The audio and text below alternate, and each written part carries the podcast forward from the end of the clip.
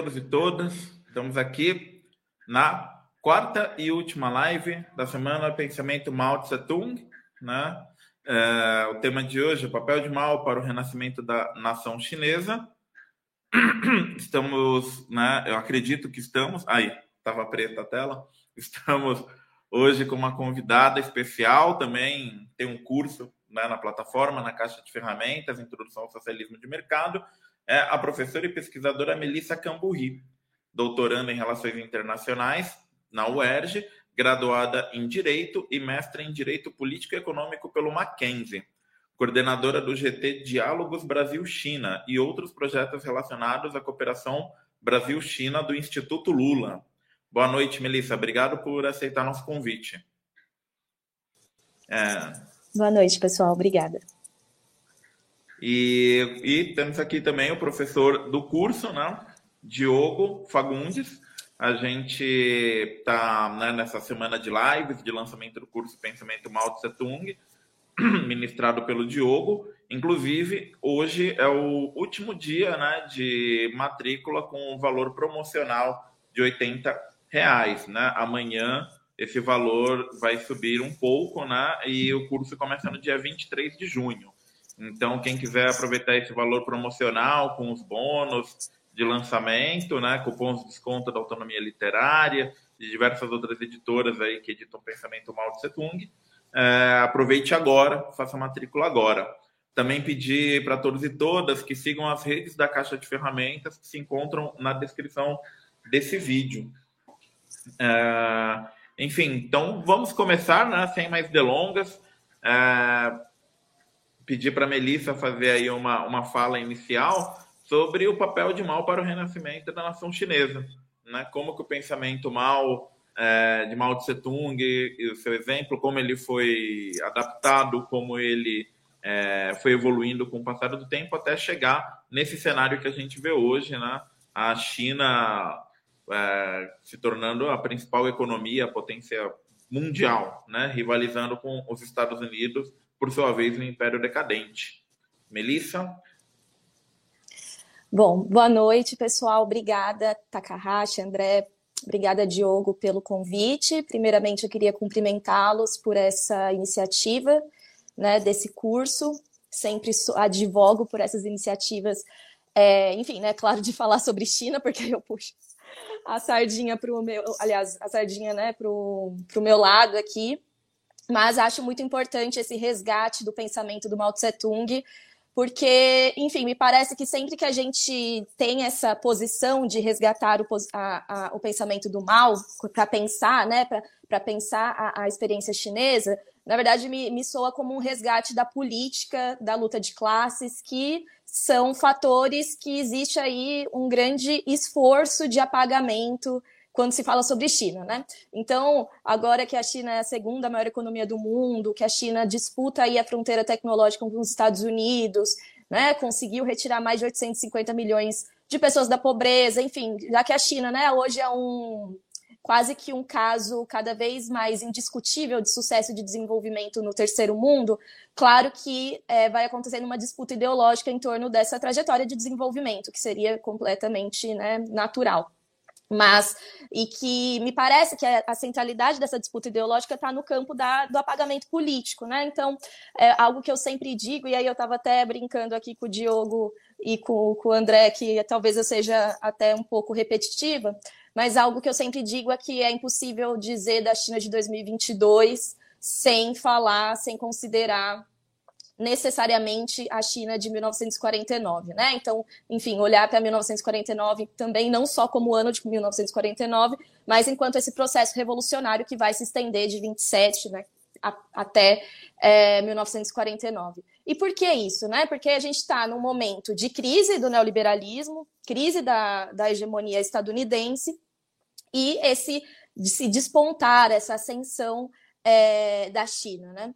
E di diante dessa, dessa crise, principalmente do neoliberalismo, estão despontando uma série de produções falando, né, reivindicando o papel central do Estado, das instituições, de um projeto nacional, enfim, de um receituário todo de é, instituições voltadas ao desenvolvimento né, para países é, do terceiro mundo, para países em desenvolvimento ou subdesenvolvidos. Mas algo que me chama muita atenção, e aí de novo falo da centralidade de resgatar o Mao Tse Tung para falar sobre China, é que se diz desse quase desse receituário de desenvolvimento, mas se esquece que um dos grandes desafios não é um ter um receituário. A gente sabe mais ou menos, né? Depois de alguns anos aí de produções da economia do desenvolvimento, de, da, da produção e das experiências é, de desenvolvimento do terceiro mundo, a gente tem até um, uma, um receituário que a gente sabe o que precisa para um caminho de desenvolvimento. O problema está no campo da política, né? E quando eu digo política, eu estou dizendo que o problema está no campo da luta de classes.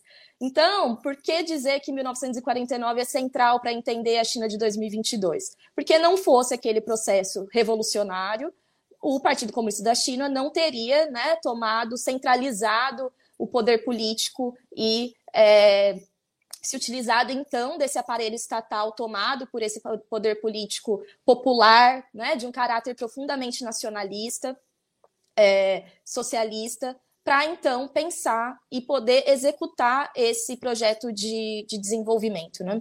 Então, dizer de um país que se tornou a segunda maior economia do mundo, dizer de um país que, em meio à maior é, recessão econômica desde 29, né, durante a pandemia, retirou 850 milhões de pessoas da pobreza, e de um país que é, parou a sua produção por meses e até hoje tem uma política de é, zero casos de Covid, diz de um país é, socialista, né? E aí vamos, é, e com, pelo menos eu me posiciono completamente contra as noções de um capitalismo de Estado, porque o capitalismo não é capaz de produzir isso, né? O capitalismo não é capaz de retirar de 850 milhões de pessoas da pobreza. Isso é acreditar num progressismo do capitalismo que não é verdadeiro. E não é no sentido de que não é que não é capaz produtivamente. A gente sabe que o capitalismo é capaz produtivamente, que existe dinheiro suficiente no mundo para que as pessoas não estivessem passando fome, para que as pessoas não estivessem vivendo em plena precariedade, né?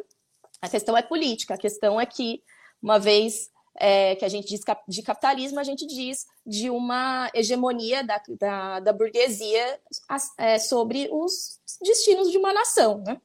Então, é, acho que resgatar o pensamento do Mao Tse Tung é muito central para justamente resgatar esse papel é, da política para além né, da, das instituições, que, enfim, na China não seria possível desenvolver as capacidades estatais de planejamento e de planificação, é, não seria possível a coesão política que se construiu não seria possível a estabilidade política que se construiu não fosse o processo revolucionário de 1949 levado a cabo pelo, pelo Mao Tse Tung, né?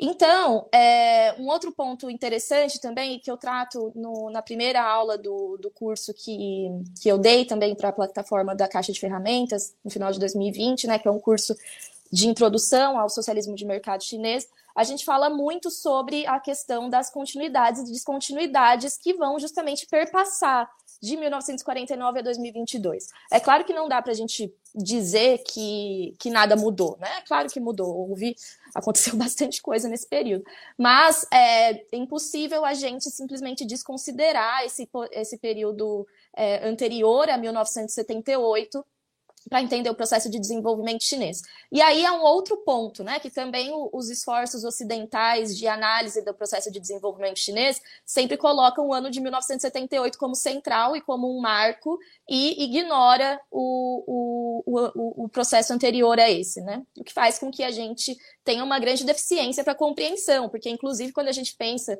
quando a gente olha para os grandes slogans, né, da prosperidade comum, da sociedade harmoniosa, que são slogans que vão surgindo a partir de 2000, são slogans que remontam a um passado confucionista, a um passado é, taoísta e a um passado maoísta, né? Então a gente vê, principalmente pelo, pela parte do Xi Jinping, também uma grande reabilitação né, do, do pensamento do, do Mao Tse Tung.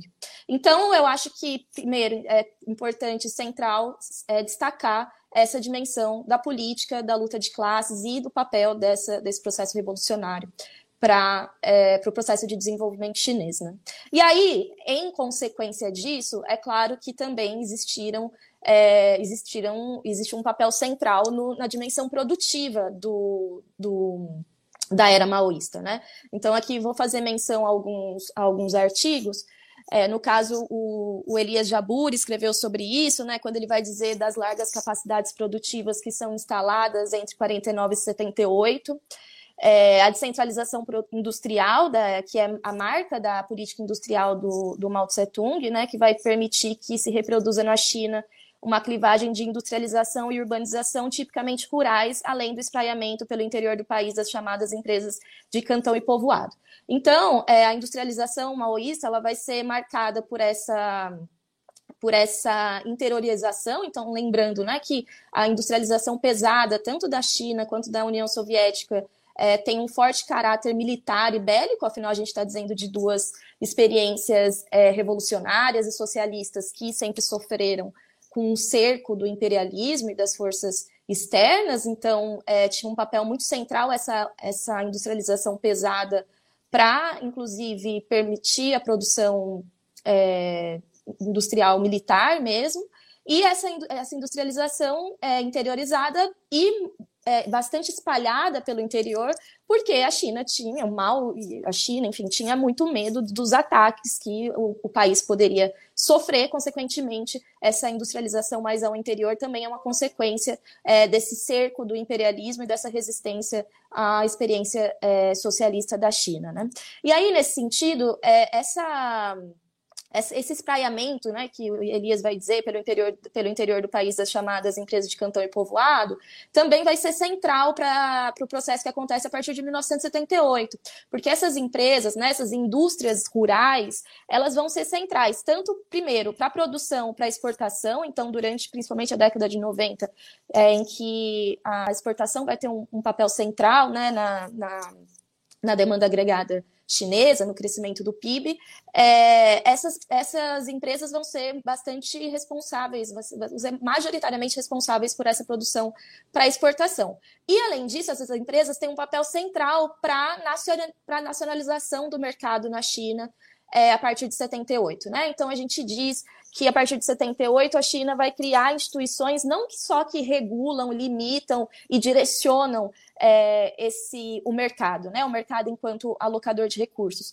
mas ela também vai criar mercado. Então vamos lembrar que entre 49 e 78, durante a era maoísta, a gente tem uma economia centralmente planificada em que não se utilizava dos mecanismos de mercado é, para enquanto alocador de recursos, né? Existia apenas a planificação central, então o Estado é, centralizava essa, essa alocação, e a partir de 78 o, o fator novo vai ser a utilização do mercado enquanto um de, enquanto esse fator de alocação, né? sob direção é, estatal. E justamente quando acontece a partir de 75 as quatro modernizações, com a reforma das estatais, é, as empresas de, de cantão e povoado vão ter um papel bastante importante para nacionalização, para interiorização desse mercado. Né? É, além disso, o Diegues, professor da, da Unicamp, né, vai dizer, vai frisar a criação e o fortalecimento da indústria pesada, como eu, tinha como eu havia dito, além da formação da indústria de insumos agrícolas e da ampliação da área irrigada. É, também se enfatiza a indústria estatal, a infraestrutura, além de uma grande, educada e saudável força de trabalho rural e autonomia estatal de governos é, instituições financeiras, a autonomia né, que se construiu dessas, dessas forças externas de governos estrangeiros instituições financeiras internacionais. É, e aí, um outro ponto que eu gostaria de, de, destacar desse, desse, desse período da era maoísta é que na minha fala, ali no começo da minha fala, eu falei sobre o quanto foi importante a era maoísta para a coesão e a estabilidade política. Porque é a partir de 1949 que, que é, com, enfim, né, a derrota dos nacionalistas, a fundação da República Popular da China, vai se estabelecer, vai se fundar algo que é uma instituição muito própria da democracia popular chinesa, que é a Conferência Consultiva Popular, né? Política Popular da China. Que ela vai ser criada em 1949 enquanto um espaço para congregar toda a frente ampla política que construía esse processo revolucionário, né? mas que era para ser diluído. Então era, ela foi, ela é, foi composta, né, por todos os movimentos de massa que, que compuseram esse, esse, esse processo revolucionário, todos os outros partidos, líderes políticos independentes, e é, tinha a finalidade de é, constituir um, um, um documento que vai ser o programa comum que é um primeiro documento é, com, com, a finalidade de uma institucionalização desse, desse novo, né, desse novo, desse, dessa nova República Popular. Mas ela teve um papel tão importante de, de construção dessa coesão política que ela é mantida. Então, que ela era para ser diluída, mas é mantida e existe até hoje. Né? Então, agora, anualmente, inclusive, quando acontecem as duas sessões, é que é o encontro anual né, da Grande Casa Legislativa da China e a outra casa consultiva é justamente essa conferência que é criada lá em 1949 e que até hoje conglomera mais de oito partidos políticos, conglomera os movimentos de massa, de mulheres, de juventude, o movimento sindical, é, os líderes políticos que não estão é, filiados necessariamente ao Partido Comunista da China. Então, também, né, acho que é importante a gente dizer que não existe um processo, é simplesmente impossível a gente ter um processo de desenvolvimento sem que haja um, uma, um, uma construção de uma coesão política, né? E, a, a, pra, né, ao meu ver, é, a Conferência Consultiva Popular é um dos grandes é uma das grandes instituições que permite que isso aconteça. Né? Então, quando a gente diz da necessidade, é, a gente diz né, de observar um pacto tácito de adesão que permite que a China leve a cabo esse processo de desenvolvimento, né, constitua seu próprio caminho de desenvolvimento e consiga executar e caminhar constituir a sua trajetória de desenvolvimento, e muito é por conta dessa coesão política que a era maoísta vai ter um papel central na sua, na sua Constituição. Né? E aí, aqui, é, partindo para a conclusão, porque me deram 20 minutos, eu acho que a década de 70 acaba sendo a grande síntese do que a gente chama de continuidades e descontinuidades porque é na década de 70 que o Mao Tse Tung vai, mais especificamente 71, né, que o Mao Tse Tung vai é, dar a tarefa ao Zhou Enlai de, é, de uma modernização da, da China, né? Então, já o Zhou Enlai tinha uma série de escritos desde a década de 50, 60, falando na necessidade de uma modernização da China.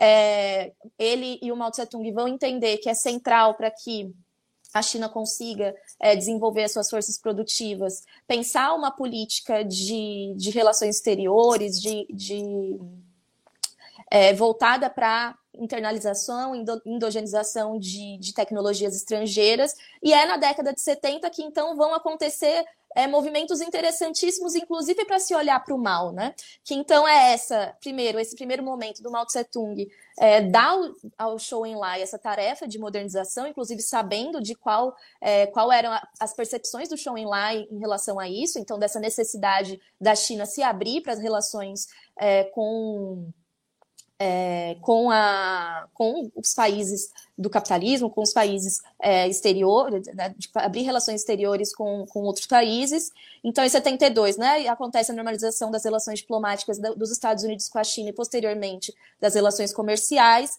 E, em 75, é, se inicia o processo de, é, das quatro modernizações, que é o processo que vai é, depois permitir que aconteça as reformas e abertura, lembrando que Mao Tse Tung vem a falecer em 1976.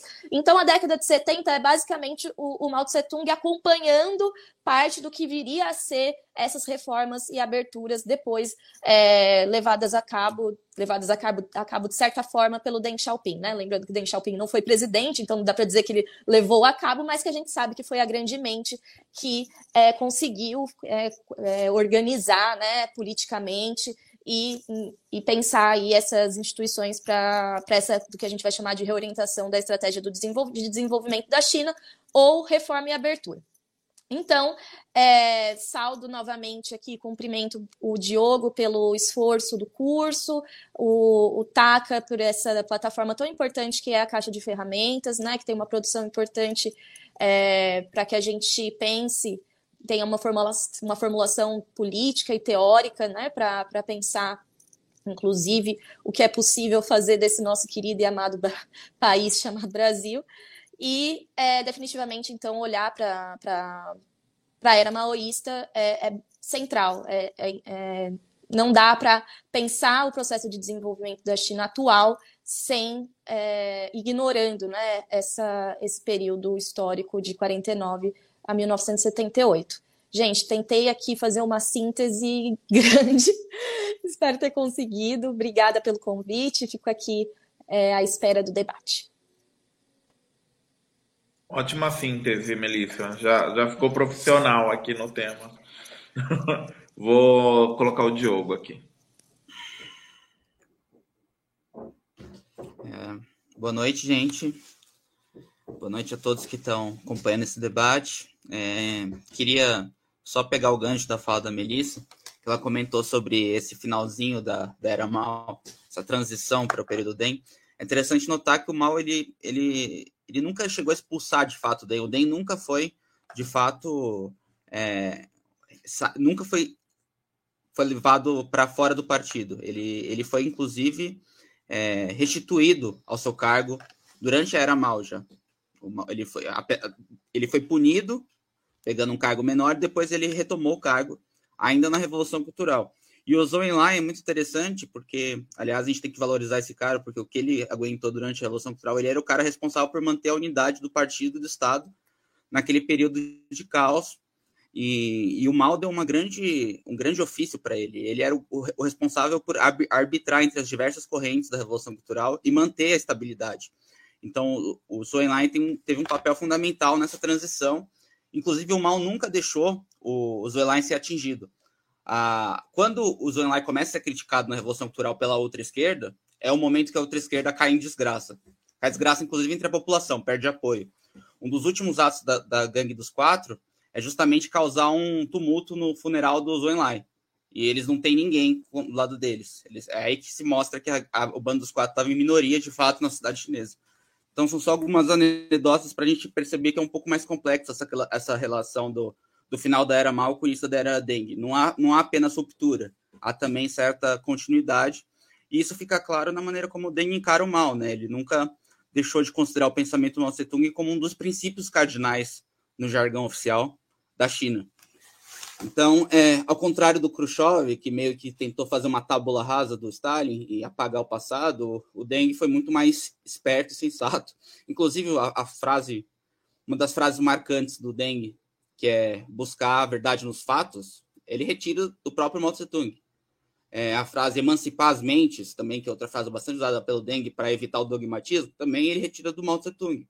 Então, existem muitas continuidades, apesar das, das também rupturas. É, minha fala iria colocar em questão o que eu chamo a questão do século das humilhações pelo qual a China viveu, passou. Eu acho que esse é um tema muito importante para a gente entender o papel do Partido Comunista Chinês na reconstrução da China. O que foi a China durante a história? Quase 5 mil anos de civilização, né, uma das civilizações mais antigas do mundo, com um passado glorioso. É, a China, durante a maior parte da vida do Império Chinês, das diversas reconfigurações do Império Chinês, que já teve período descentralizado, teve período com vários reinos combatentes, teve período de dinastias estáveis, como a dinastia Ming, famosa do século XVII. É, o, a civilização chinesa, ela, em grande parte da história, foi muito mais envolvida que o Ocidente. Isso é uma coisa interessante de pensar. Não à toa, ela, ela foi pioneira em várias invenções tecnológicas, da bússola, pólvora, papel. E, e, e, é só recentemente, a, após a Revolução Industrial Inglesa, que a China perde a dianteira do mundo, deixa de ser a, a, nação mais desenvolvida do mundo, porque a China não passou por, digamos, uma, reforma, uma revolução burguesa. E isso foi o. Isso, a China manteve o, o sistema, digamos, semi-feudal, típico da sociedade tradicional chinesa. E então é algo muito recente na história a, a China perder a pole position do mundo. É, até, até o século XIX, a China era a maior potência do mundo, até a, até a ascensão inglesa. Né? E aí, quando a Inglaterra a, invade a China e tem a, a, a guerra do ópio, as duas guerras do ópio, aí começa o que eles chamam de século das humilhações. Porque é um século que vai se estender um século, né? Então, 100 anos, de 1848 até 1948, 9, quando tem a Revolução Chinesa.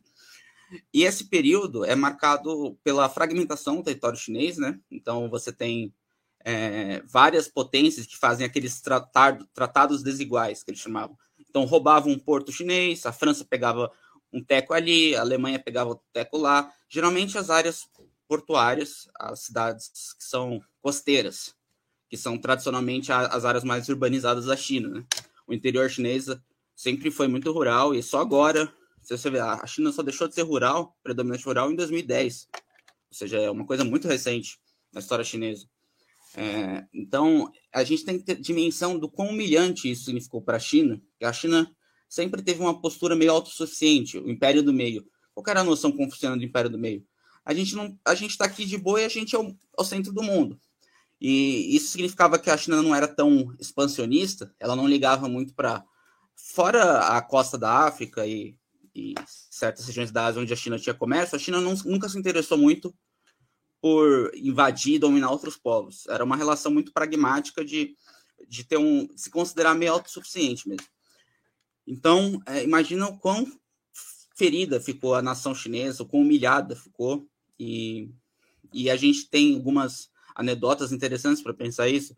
Por exemplo, na região dominada pela França, é, tinha uma placa que escrevia, estava escrito, é proibido cachorros e chineses.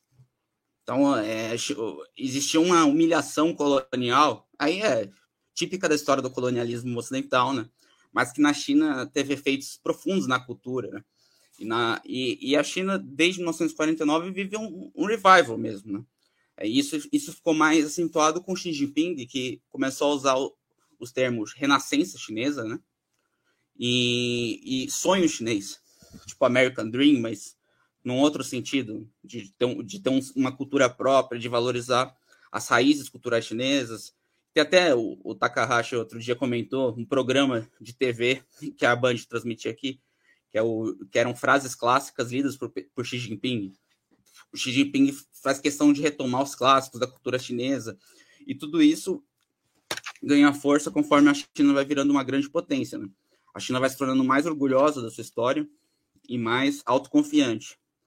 É, a gente percebe isso pelo, pelas pesquisas que mostram que na juventude chinesa o, o senso de nacionalismo está crescendo e isso é tende a aumentar conforme a China vai cada vez mais irritando o Ocidente, né? Porque durante muito tempo o Ocidente teve uma tese de que a China iria se abrir para o mercado, para o capitalismo e ia virar uma democracia liberal normal. É, a expectativa era essa, as previsões eram: vai haver um, desenvolvimento de uma classe média ascendente, essa classe média é liberal, como em todos os países, e aí é isso. Vai virar, do, vai virar um país ocidental normal. E, e isso deu com os bolsos na água nessas né, previsões. É, o Partido Comunista Chinês demonstrou muito mais hábil do que qualquer um imaginava. Né? As pessoas tiravam sarro um tempo atrás. Ah, eles imaginam vão ficar 50 anos, planejam a sociedade por 50, 100 anos, e eles conseguem, de fato, planejar, se não tudo.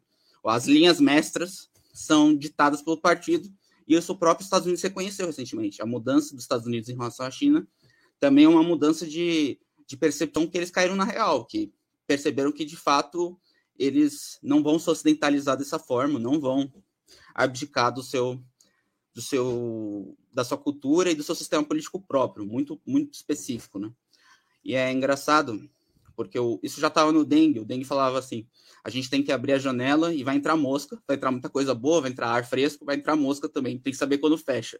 Então, é, eu acho que a China ela teve uma postura de abertura, mas de, de, de ver o que para ele servia e o que não servia. E claramente o retorno a um sistema parlamentar burguês ou o retorno ao livre mercado são coisas não consideradas por ele.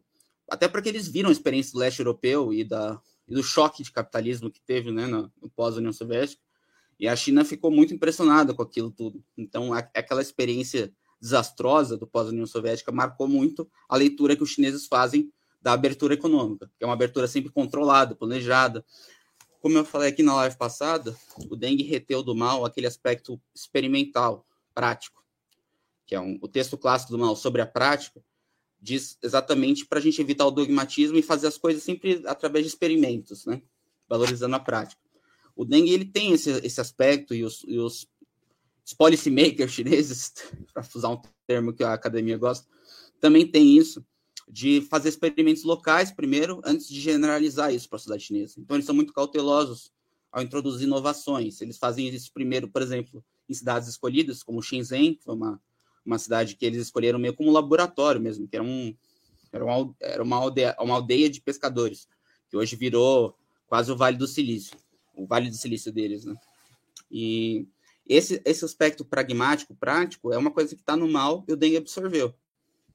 Outra coisa que o Deng absorveu, que eu acho que é importante, que eu comentei no live de ontem, foi a visão do mal sobre as contradições. Que na política eu sempre tenho que estudar as contradições que estão colocadas. Não só as contradições de classes, mas as contradições entre as, dentro da própria classe, as contradições entre campesinato e operariado. Todas as contradições, é, de certa forma, isso marca ainda o pensamento chinês. Isso é uma análise de contradições. É, então, um, o, o mal. O, é engraçado quando a gente vê alguns comentaristas sobre a China, da academia, principalmente essa galera do neo-institucionalismo econômico, do Danny Roderick. Então, é, eles, eles, eles valorizam a China, claro, não tem como é, não valorizar. Eles reconhecem que a China é um puta experimento de desenvolvimento econômico, mas atribuem tudo isso ao capitalismo. E falam, olha, na época do mal era uma desgraça, aí veio o dengue e bum, deu certo. Só que o que eles não conseguem explicar é por que, que países que se abriram para o capitalismo como a Índia não deram tão certo. Por que, que a Índia ainda vive com taxas de pobreza absurdas? Até aumentou a pobreza na Índia. Por que, que a Índia, é, apesar de todo o desenvolvimento econômico, ela não repetiu a China? Por que, que isso não se espalhou para a Tailândia, para outros países asiáticos?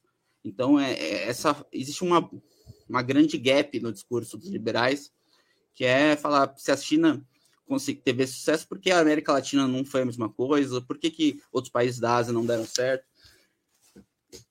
E, o, e, o, e a questão é que na época do mal, é, não houve só desgraça, só desastres. O, o, grande salto adiante de fato fracassou. E, e isso o próprio Mal reconhece. Né? Ele fez uma autocrítica que ele foi o principal responsável pelo grande salto adiante, pelo voluntarismo do grande salto adiante. Mas se não fosse a Era Mal, não teria uma indústria de base e uma classe operária educada na China.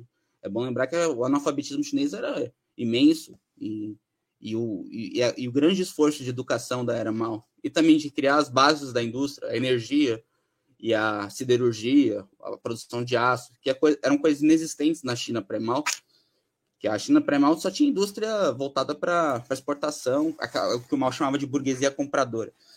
É, então, tudo isso foi formulou as bases pro, da, as quais o, o Deng partiu. Né? A gente não pode esquecer que a Era Mal teve os princípios dos quais o, o Deng bebeu, ainda que criticando ele, ele usou a mesma coisa que o Mal fez com o Stalin, né? É, pegar 70% bom, 30%, 30% ruim. É, essa foi a formulação do, do Deng em relação ao mal. É, o que eu gostaria de falar agora é que a própria noção de, de uma sociedade com um sistema misto, com mercado, propriedade privada, mas também Estado e cooperativas, propriedade coletiva, já está no mal no conceito de nova democracia, né? E aí que eu vou encerrar. A nova democracia do mal era justamente isso. uma aliança entre burguesia nacional, classe operária, campesinato e pequena burguesia. São as quatro classes que estão na bandeira da China. Né? A bandeira da China são quatro estrelas, que representam as quatro classes, e a grande estrela é o Partido Comunista.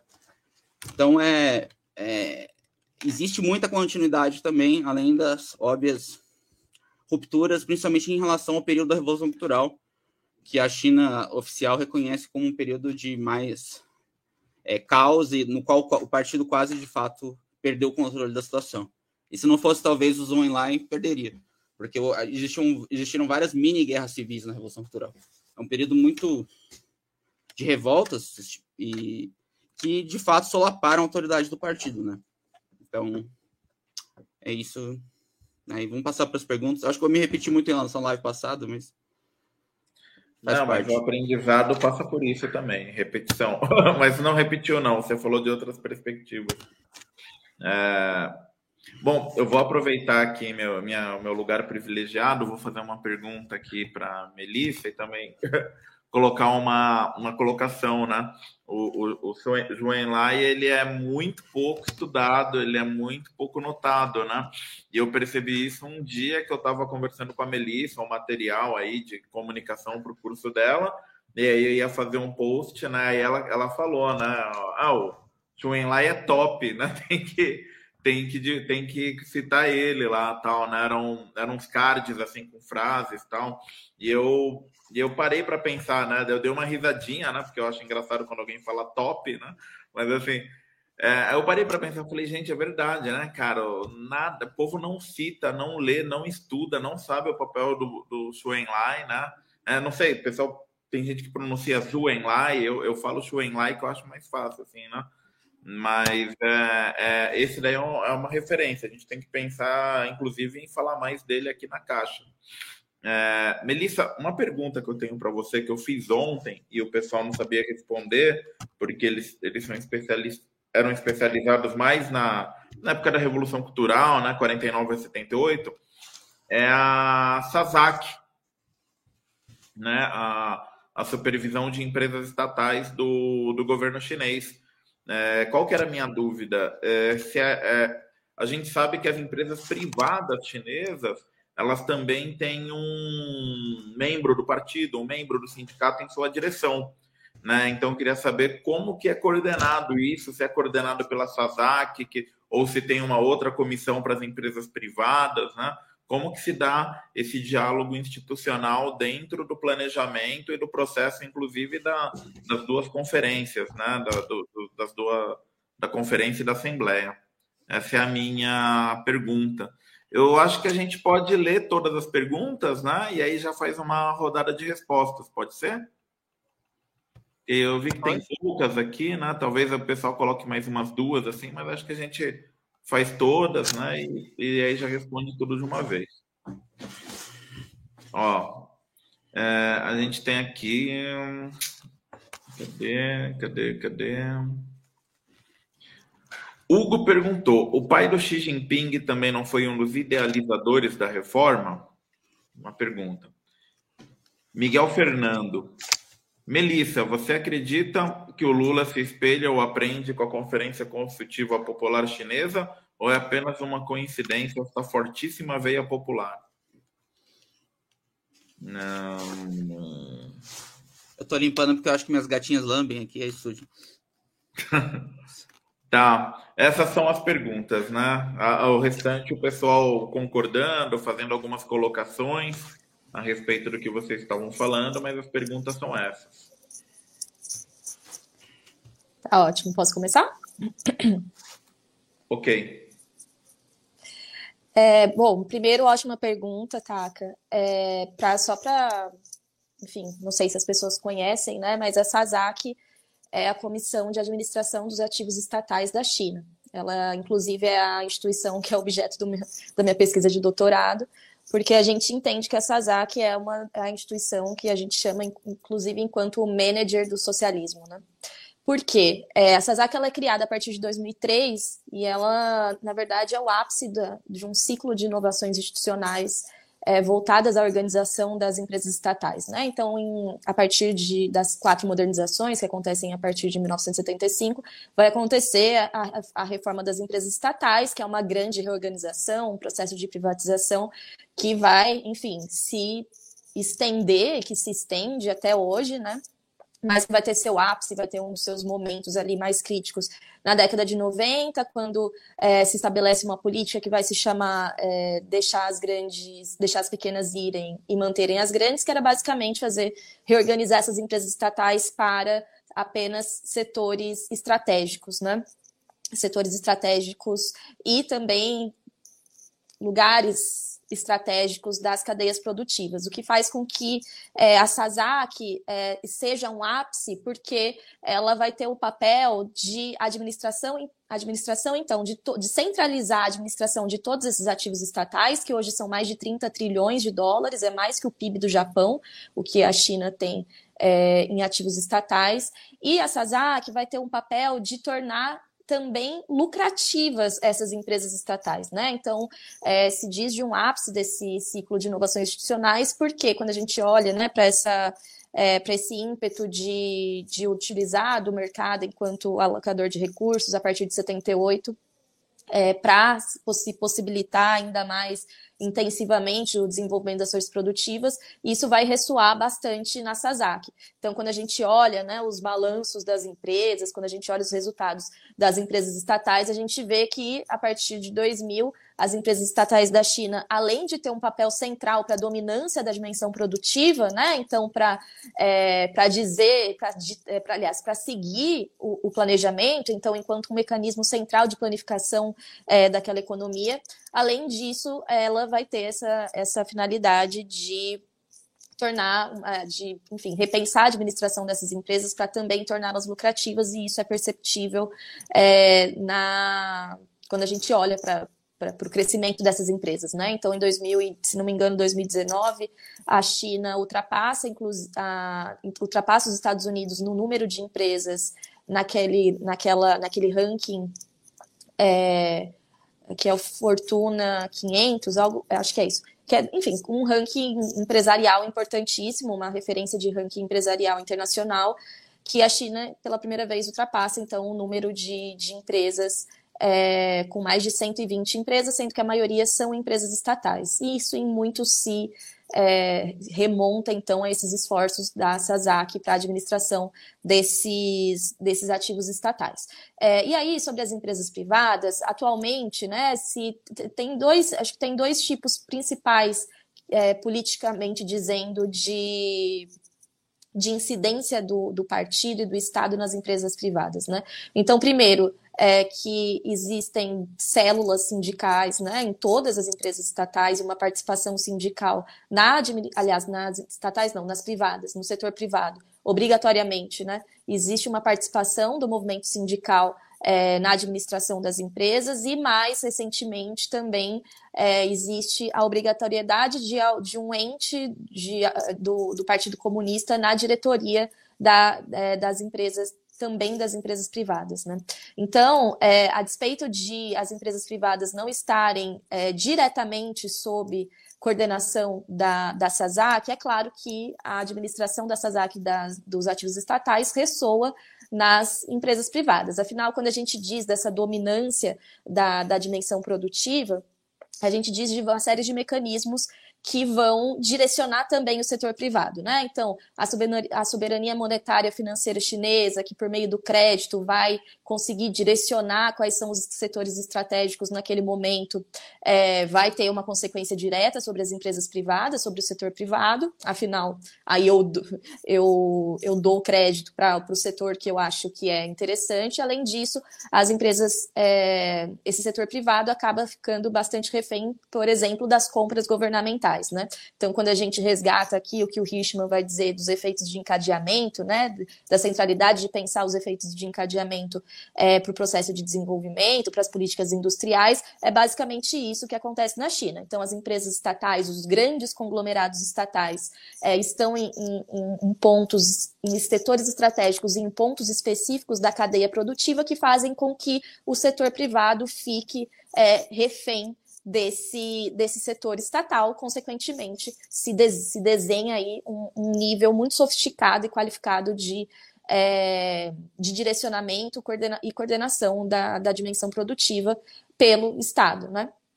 É, e aí, interessante essa, essa, essa pergunta sobre o Lula e sobre a veia popular, porque acho que, acho que o Lula não se não, não bebe necessariamente da, dessa experiência chinesa de conferência consultiva popular, porém existe algo que liga ao terceiro mundo, né? E por isso que eu, eu achei importante destacar o caráter nacionalista popular da Revolução Chinesa. Porque quando a gente está no terceiro mundo, quando a gente quer, né, quando a gente reivindica esse direito ao desenvolvimento, inclusive eu gosto muito da provocação que os documentos estatais chineses fazem, né, de dizer que o socialismo é o direito ao desenvolvimento no, no sul, no terceiro mundo. É, porque é, é necessário que haja uma uma coesão, uma construção de uma coesão política, de uma, é, de uma frente política para que se toque esse projeto de desenvolvimento. Né? Se não houver um pacto tácito interior no país das forças políticas é, em torno do processo de desenvolvimento, isso não, isso não é capaz de se, de se realizar. Então, me parece que essa veia popular é algo que liga todas as experiências de desenvolvimento no terceiro mundo. Então, é, quando se unem, né, é, as contradições capital-trabalho, a contradição urbano-rural, as desigualdades regionais, enfim, conseguir criar um conserto dessas forças políticas é o que torna possível de se realizar um projeto de desenvolvimento. E é isso no Brasil. né, vai se vai ficar bastante, vai se expressar bastante, acredito eu, é, no campo popular, que é justamente esse campo político brasileiro que é composto pelo Partido dos Trabalhadores e todos os outros movimentos é, sociais, né? Então, o MST, o MAB, é, enfim, uma série de movimentos históricos muito importantes para a Constituição né, da nossa é, da nossa política, enfim. Então, acho que isso, na verdade, diz de uma ligação da política no terceiro mundo, que diz do caráter muito importante é, nacionalista dessas, dessas revoluções. Então, quando a gente olha para a experiência do, Vietnã, quando a gente olha para as outras experiências revolucionárias, é, existe um caráter nacionalista muito forte que acha que esse, é, esse conserto dessas forças políticas populares é, vai de encontro justamente a esse, a esse caráter nacionalista e essa possibilidade de realização de transformações, é, de transformações de, da Constituição de uma trajetória de desenvolvimento próprio, né? É, mas acho que, que é por aqui. Acho que é por aqui que você me disse foi suficiente, Taka. O pai do Xi Jinping, que era uma outra pergunta lá, se ele fez, foi um dos formuladores do processo de mudança. Você quer responder? O, o Diogo responde. Então, eu sei que o pai do Xi Jinping foi um importantíssimo dirigente do Partido Comunista da China, mas eu não sei dizer se ele participou da, do, da Constituição, da formulação da reforma e abertura. Você sabe, Diogo?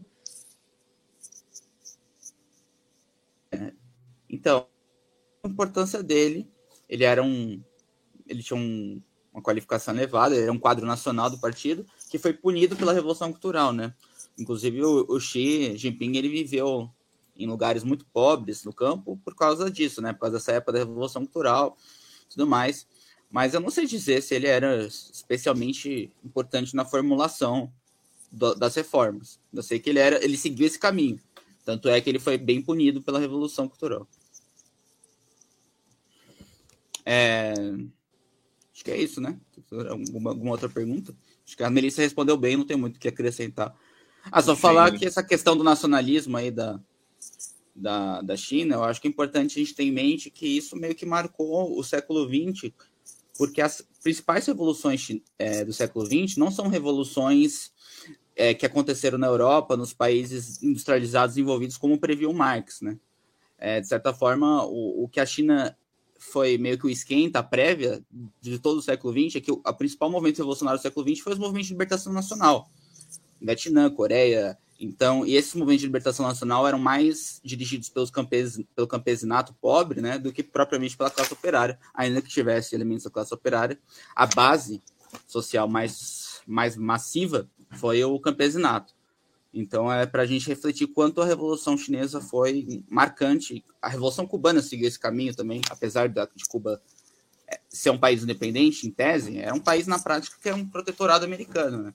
E, e, seguiu essa mesmo, esse mesmo caminho de ser uma revolta nacional popular, né? Nacional popular democrática que, que como é, é, primeiro passo leva ao socialismo, né?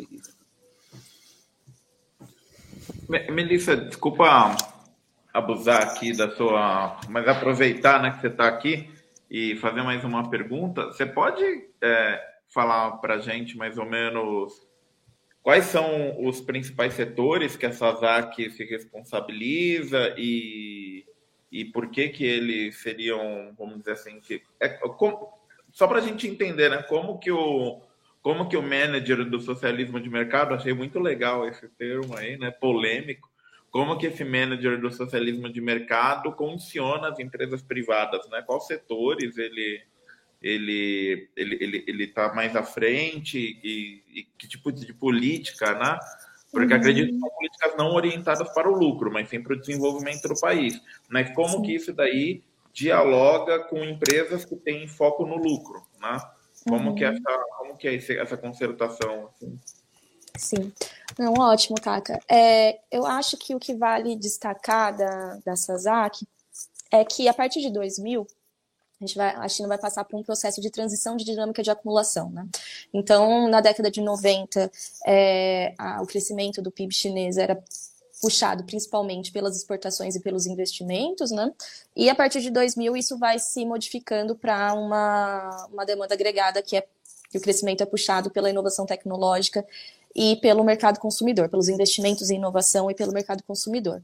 E é por isso que a SASAC, inclusive, vai ser criada. A SASAC vai ter como centro é, a administração dessa, o direcionamento de investimentos para a inovação tecnológica. Então, se hoje, né, se hoje a China está em disputa da fronteira tecnológica com os Estados Unidos, em muito se, é, muito diz respeito a esse esforço institucional da SASAC, porque sabemos que as, os investimentos em inovação são investimentos que demandam um altíssimo montante monetário mesmo, né, em termos de, de números, que muitas vezes, ah, muitas vezes não, que o, historicamente, não só na China, em qualquer outro lugar do mundo, o setor privado não tem muitas vezes interesse político ou estatura financeira para se fazer, né? Afinal, o setor privado não tem um banco central para ou uma, uma, uma, soberania monetária, né?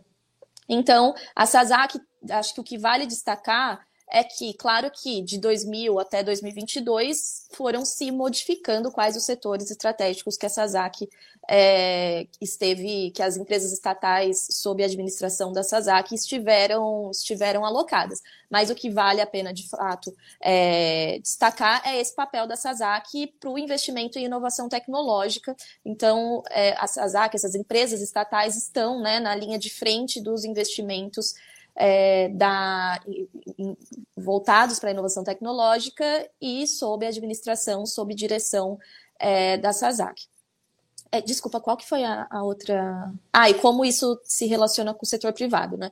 É, então, consequentemente, por exemplo, né, o último, o último plano quinquenal coloca é, uma quantidade mínima de reinvestimento para inovação tecnológica para as empresas, para o setor privado, por exemplo. Isso é uma forma do planejamento chinês tentar pressionar o setor privado para investimentos em pesquisa e desenvolvimento, ciência e ciência e tecnologia, é, voltadas para esse desenvolvimento tecnológico. Mas, além disso, a, a forma com que essas AC, essas empresas estatais, vão se relacionar com o setor privado é justamente é, pressionando pelo crédito, pressionando pelo, pelo planejamento, no caso do, do, do, plano quinquenal, e pressionando com as compras governamentais mesmo. Então, é, por exemplo, né, a, a, além, e ali tem um outro ponto que acho que é importante destacar, que é, se, às vezes né, se diz sobre como é, se, é, se diminuiu o número de empresas estatais na China, é, para dizer que ali, é, consequentemente, isso se isso equivaleria a uma restauração capitalista ou algo assim. Mas o ponto é que a gente enxerga a SASAC enquanto uma qualificação dessa intervenção estatal, né? Então, a despeito de ter uma queda quantitativa, se tem uma qualificação dessa intervenção e dessa e desse mecanismo de desse mecanismo de planificação. E, além disso, também vai se criando novas formas históricas de propriedade. Né? Então, na China não existe só propriedade privada, só propriedade pública. Primeiro que a propriedade pública é o esteio da economia, né? então é, continua sendo o centro daquela, daquela, daquela economia, mas além disso existem uma série de outras formas de propriedade que vão, inclusive na China, tornando cada vez mais difícil, é, tornando cada vez um limiar mais sensível de dizer o que, que é privado e o que, que é público.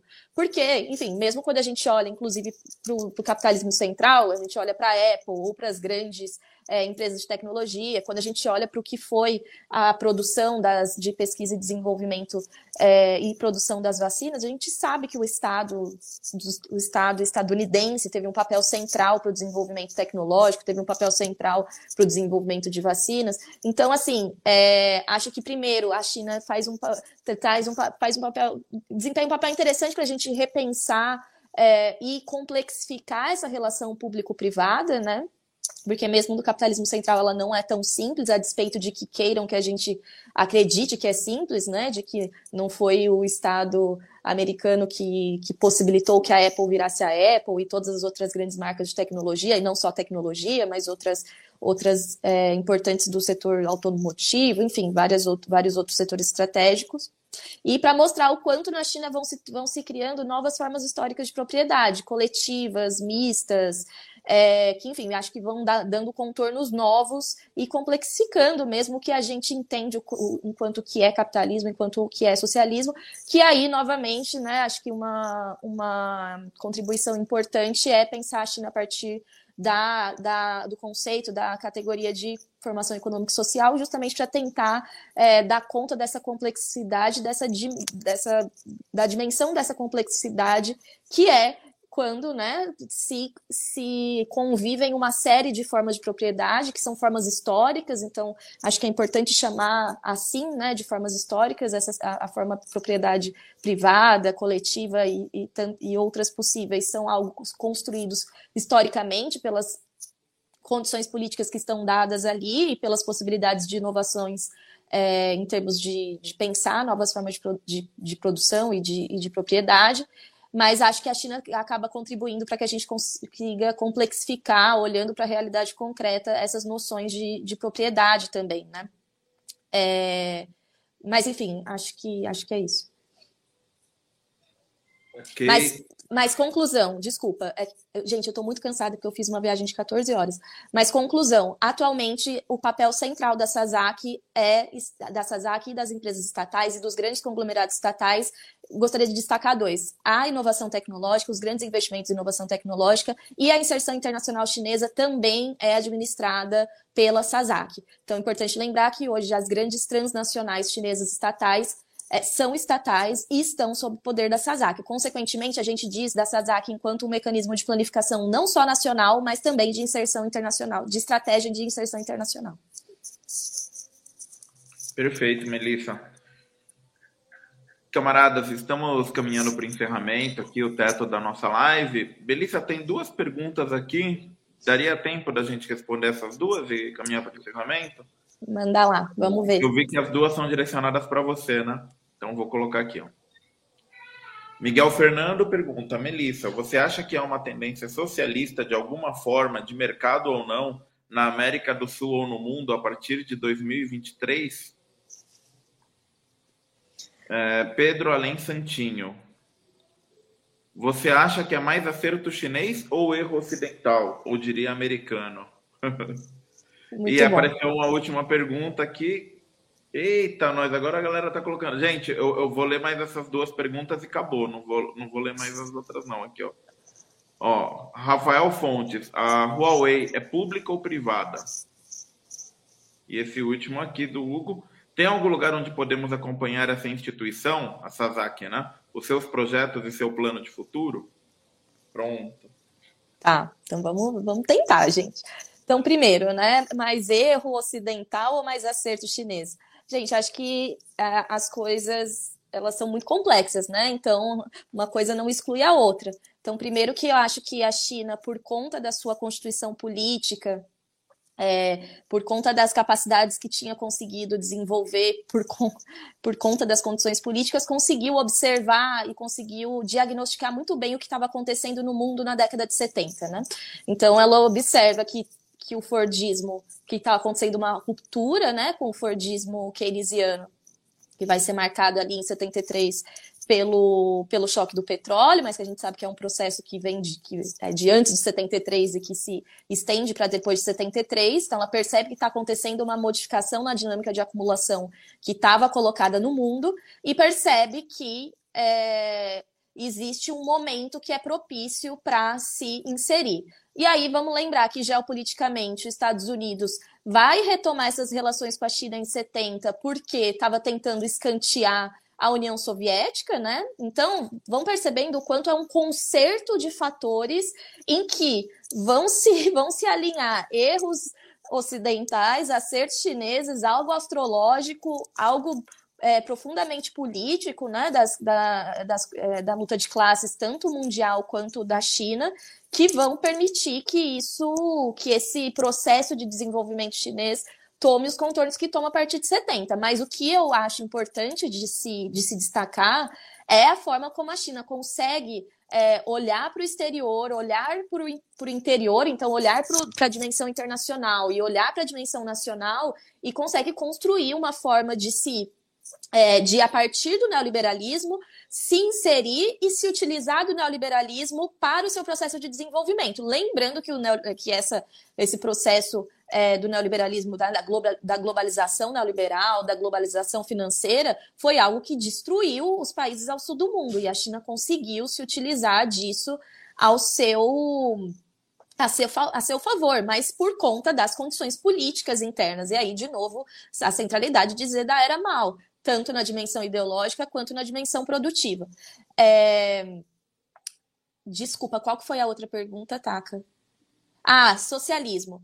Pessoal, eu acho que, que a China ela vai desempenhando um papel muito importante em termos de horizonte civilizatório, assim, né? Então, quando a gente vê esse, esse país é, saindo da saindo de uma, uma situação né, de precariedade completa, miserabilidade, virando a segunda maior economia do mundo, é, tirando 850 milhões de pessoas da pobreza, enfim, tudo que a gente viu em termos de cooperação internacional, que tem visto, né, em termos de cooperação internacional com os países de terceiro mundo. Então a gente entende que a China vai é, pressionando, pressionando, inclusive o patamar civilizatório, né? Então, e a, a União Soviética teve também esse papel na época é, em sua época, então grande parte dos ganhos do Fordismo no, nos Estados Unidos em muito remontam à pressão da disputa, da disputa ideológica que a, que a União Soviética impunha ao mundo. A União Soviética impunha é, uma outra forma, né? impunha um outro patamar civilizatório que, claro, que vai pressionar é, os Estados Unidos, que precisa fazer frente ideológica ao socialismo. E eu, eu vejo a China e vejo a importância da experiência chinesa justamente enquanto essa pressão diante do patamar civilizatório. Uma vez que a China vai apresentando ao mundo possibilidades outras, né, uma alternativa outra ao neoliberalismo, uma alternativa outra a essa precariedade completa que o neoliberalismo arrastou à humanidade, né? Então até o país mais rico do mundo, é, numa, vem, né, os Estados Unidos também foi vitimado pelo neoliberalismo, então a gente, enfim, claro que a, a, a burguesia, né, a elite estadunidense, 1% da sociedade, acumulou capital, enfim, teve, é, teve os louros do que o neoliberalismo pode, pode propiciar, mas todo o resto da sociedade está em frangalhos, né? Basta observar o que, é, o que tem acontecido ali em termos de falência é, institucional, falência da democracia liberal, enfim, uma crise completa. E a China vai mostrando um caminho ou outro. Não sei se se abre essa possibilidade em 2023, não sei se é algo que está é, pró próximo na próxima década, mas definitivamente vai prestando um papel importante de é, arrastar né, esses horizontes esse patamar civilizatório que estava terrivelmente colocado numa naturalização da guerra, numa naturalização da violência é, imperialista, né, numa naturalização da miserabilidade, enfim, de tudo que a gente tem assistido nas últimas, nos últimos 50 anos.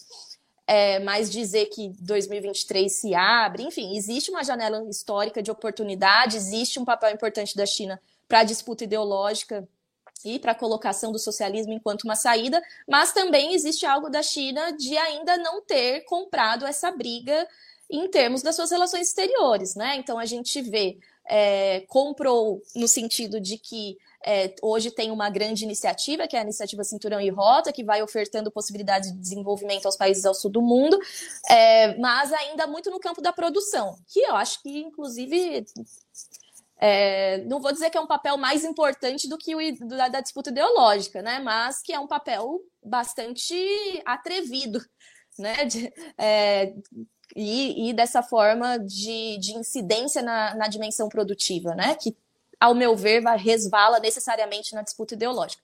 Então, não sei se em 2023, mas, não, mas com certeza afirmo que, que a China tem um papel central na disputa ideológica e nos horizontes é, no pressionar do patamar civilizatório que está colocado para o mundo. Né? Tá ok. É, só, só tem duas perguntas aqui que eu acho que são bem rápidas, que, que, é, que eles colocaram aqui no final, que é se a Huawei é pública ou privada e aonde ah, se pode acompanhar a Sazak. É, então, eu acho que a Huawei, inclusive, era um, era um exemplo que eu ia utilizar justamente para dizer dessas formas históricas de, de propriedade, né? A Huawei, a Huawei, ela é uma empresa que é coletiva do, da, da CFTU, né, que é o movimento sindical, que é a, a instituição que monopoliza é, o movimento sindical da China. Então, percebam, são, tra são trabalhadores, do, são um movimento sindical que detém as, as ações da, da Huawei. Né? Lembrando que, inclusive, a Huawei foi, é, pensando aí nessa dimensão da, da reorganização das empresas estatais e da reorganização do setor privado, a Huawei foi fundada por um é, grande dirigente do Exército Popular de Libertação. Então, é, grandes quadros do Exército Popular e outros grandes quadros do partido foram alocados no setor privado também para é, gerir e ser, enfim, para gerir empresas, né? E eu acho que a Huawei acaba sendo um grande exemplo dessas, dessa no, dessas novas formas históricas de propriedade, uma vez que não é nem pública nem privada, ela é coletiva, mas coletiva de da, da, da CFTU, que é o movimento sindical da China. Consequentemente, olha aí, qual é o, olha, o quão limiar, o quão sensível é esse limiar né, da propriedade. Porque não dá para afirmar que é uma, uma, uma empresa privada. Inclusive, tem um ótimo artigo, tá? Que eu vou mandar aqui, eu vou procurar aqui o link, que eu acho que você pode depois, enfim, mandar, botar aqui no, nos comentários ou na legenda, que fala justamente sobre essa dimensão da propriedade da Huawei. É, e desculpa, qual era a outra? E por onde é possível ah, acompanhar os projetos da Sazak? A Sazak tem um site é só jogar no Google Sazak China, que lá eles têm os balanços, tem as, as informações tanto da Sazak enquanto essa comissão de administração, tanto sobre as empresas estatais e os grandes conglomerados. Tem o site, dá para acompanhar os dados por lá.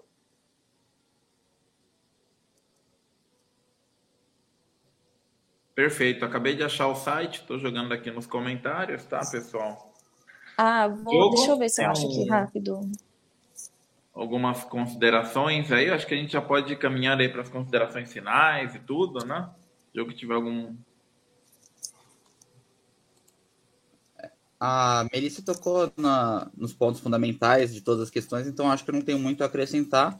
Só fazer um pequeno comentário a respeito dessa questão da projeção internacional da China, né?